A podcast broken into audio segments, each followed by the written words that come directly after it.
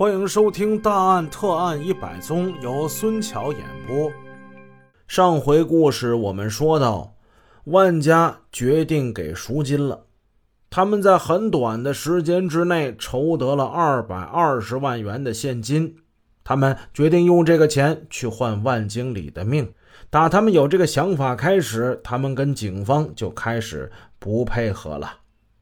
万家的情况尽在警方的秘密监控之下，警方的工作是很困难的。由于得不到被害人家属方面的支持跟协助，工作难度很大。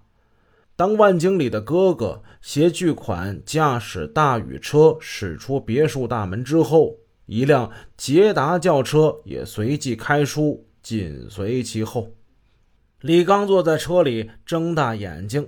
紧紧的就盯住前面行驶的这辆大宇，同时双目炯炯盯着大宇的还有开车的王斌跟他的恋人王山，李刚的恋人刘岩。这辆车上等于说是两男两女，他们其实并不是真的情侣，而是警方有意安排的。为了便于侦查，于灵顺副局长乱点鸳鸯谱，把十对男女侦查员撮合成了十对情侣啊，暂时撮合，让他们分别进行侦查。暮色茫茫，华灯初上，万经理的哥哥驾驶大宇向新华广场驶去。绑匪的头目回雷用手机与他保持着联系，指挥着他。回雷自以为做得很隐秘，他不会想到公安机关运用技术手段，从一开始就已经把他的手机给控制住了。回雷驾驶宝马，忐忑不安地开往了新华广场。他身边坐着回志，身后是乔梁和潘松，后座中间位置夹着的。那就是万经理。此时，他的眼、口全被胶带给封住，胳膊被绑着。行驶到途中，回雷把车给停住了。他跟他兄弟回志说：“你先到会县局啊，你你你过去看看那边有没有警察。”回志会议下车，打了个车就走了。回雷将车开到大二环公路桥下等着。功夫不大，接到回志的电话，他接听了电话，转头对着万经理骂道：“个妈的，会仙阁那边怎么有警察呢？”然后他给万经理的哥哥打了电话：“怎么回事？为什么有警察？你是不是不要你兄弟的命了？”对方焦急的回答：“不不不可能啊，我我们没有报警啊，我们钱已经准备好了。”二百二十万就在我车上啊！二百二十万，这是多么诱人的一笔巨款，等着他拿呢！回雷就像围着鸡笼转来转去的狐狸，既想伸爪子，又怕被套住。他把车开到了浑河桥头，接回了回志，然后用手机命令万经理的哥哥：“我跟你说啊，你开着你那个大宇车，马上到和平广场。”啊，好，好。万经理的哥哥回答道：“但是那什么，我车呀有点没油了，我回去换辆丰田，你看行不行？”实际上这是万经理哥哥的一计，不过他这计对付的不是绑匪，而是公安。他已经发现后边有车跟着他了，为了能跟绑匪尽快的接头，他必须得把这尾巴给他甩掉了才行。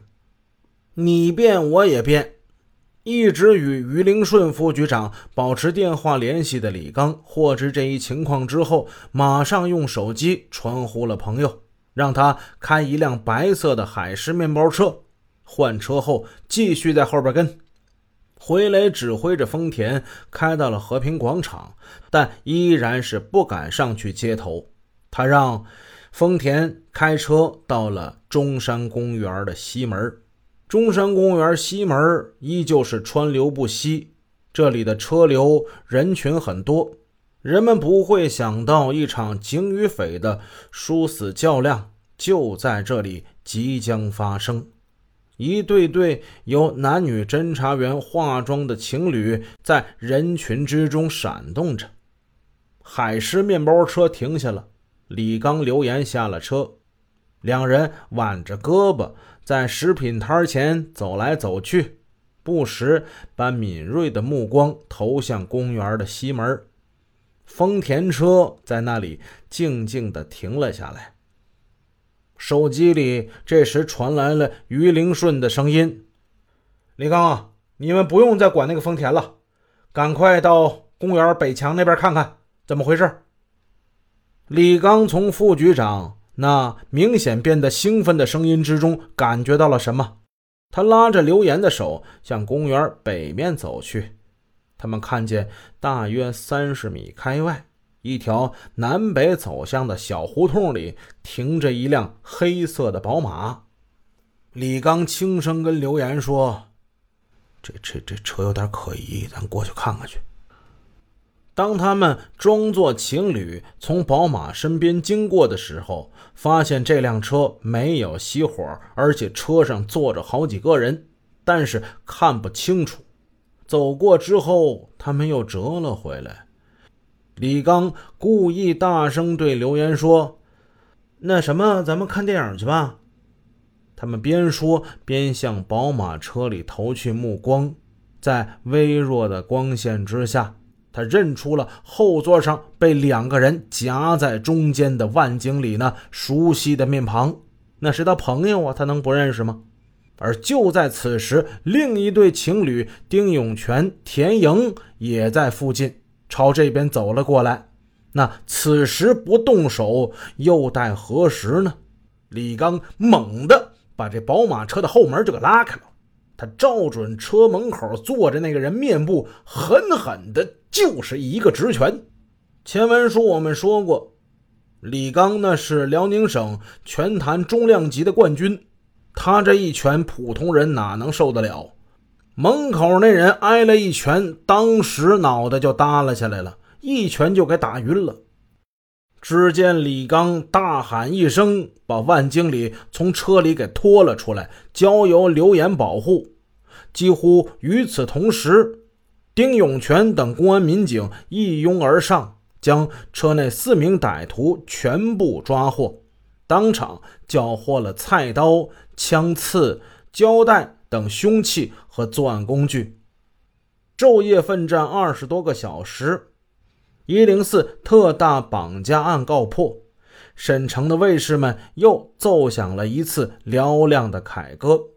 再看这被绑架的万经理，他浑身伤痕累累，被折磨的不成样子，右腿一片的血迹。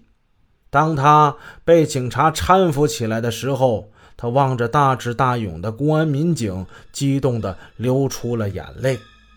最终，几名案犯分别被判处十二年到十五年的有期徒刑。本集已播讲完毕。